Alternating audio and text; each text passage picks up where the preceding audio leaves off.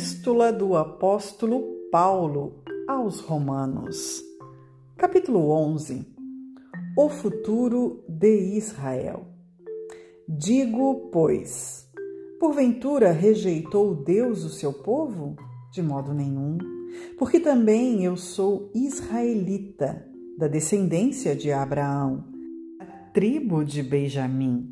Deus não rejeitou o seu povo que antes conheceu? Ou não sabeis o que a Escritura diz de Elias? Como fala a Deus contra Israel, dizendo: Senhor, mataram os teus profetas e destruíram os teus altares, e só eu fiquei, e buscam a minha alma? Mas que lhe diz a resposta divina? Reservei para mim sete mil homens que não dobraram os joelhos a Baal. Assim, pois, também, agora, neste tempo ficou um remanescente segundo a eleição da graça. Mas se é por graça, já não é pelas obras. De outra maneira, a graça já não é graça. Se, porém, é pelas obras, já não é mais graça.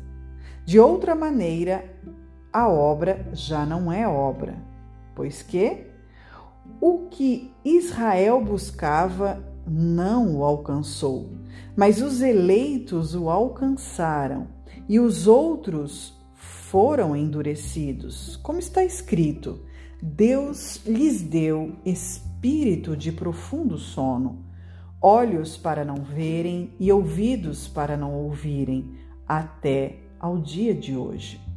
E Davi diz: torne-se-lhes a sua mesa em laço, e em armadilha e em tropeço, por sua retribuição.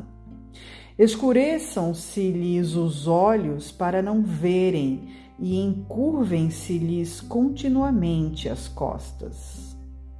A salvação anunciada aos gentios. Digo, pois, Porventura tropeçaram para que caíssem? De modo nenhum. Mas pela sua queda veio a salvação aos gentios, para os incitar aos ciúmes. E se a sua queda é a riqueza do mundo, e se a sua diminuição a riqueza dos gentios, quanto mais a sua plenitude. Porque conosco falo, gentios, que, enquanto for apóstolos dos gentios, exalto o meu ministério, para ver se de alguma maneira posso incitar ao ciúme ou da minha carne e salvar algum deles. Porque, se a sua rejeição é a reconciliação do mundo, qual será a sua admissão? Serão a vida dentre os mortos? E se as primícias são santas, também a massa o é. Se a raiz é santa, também os ramos o são. E se alguns dos ramos foram quebrados, e tu, sendo oliveira brava, foste enxertado em lugar deles, e feito participante da raiz e da seiva da oliveira. Não te glories contra os ramos, e se contra eles te gloriares, não és tu que sustentas a raiz, mas a raiz a ti. Dirás, pois, os ramos foram quebrados para que eu fosse enxertado. Está bem, pela sua incredulidade foram quebrados, e tu estás em pé pela fé. Então não te ensoberbeças, mas teme. Porque se Deus não poupou os ramos naturais, teme que não te poupe a ti também. Considera, pois, a bondade e a severidade de Deus para com os que caíram.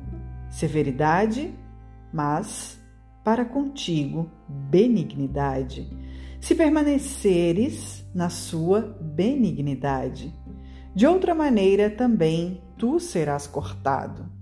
E também eles, se não permanecerem na incredulidade, serão enxertados.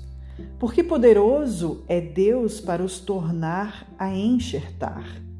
Porque se tu foste cortado da natural oliveira brava e contra a natureza enxertado na boa oliveira, quanto mais esses, que são naturais, serão enxertados na sua própria oliveira.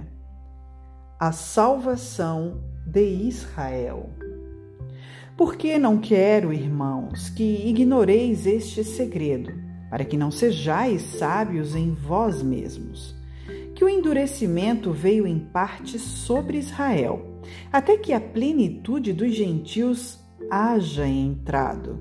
E assim, todo Israel será salvo, como está escrito: de Sião virá o libertador e desviará de Jacó as impiedades.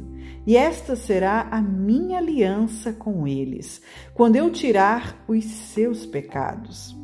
Assim que, quanto ao Evangelho, são inimigos por causa de vós, mas, quanto à eleição, amados por causa dos pais.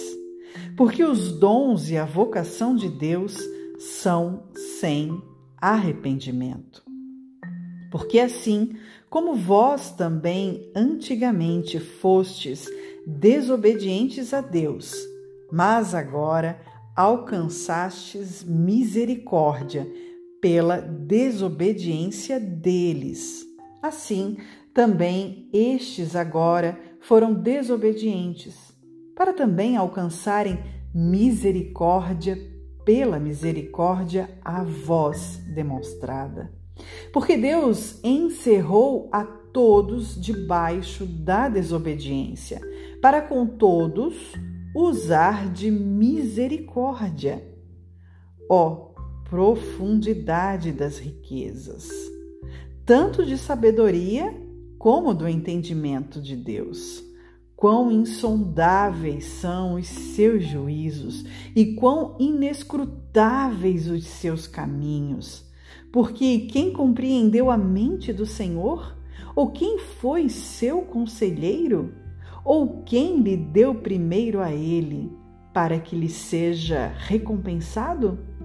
Porque dele e por ele e para ele são todas as coisas. Glória, pois a Ele eternamente. Amém.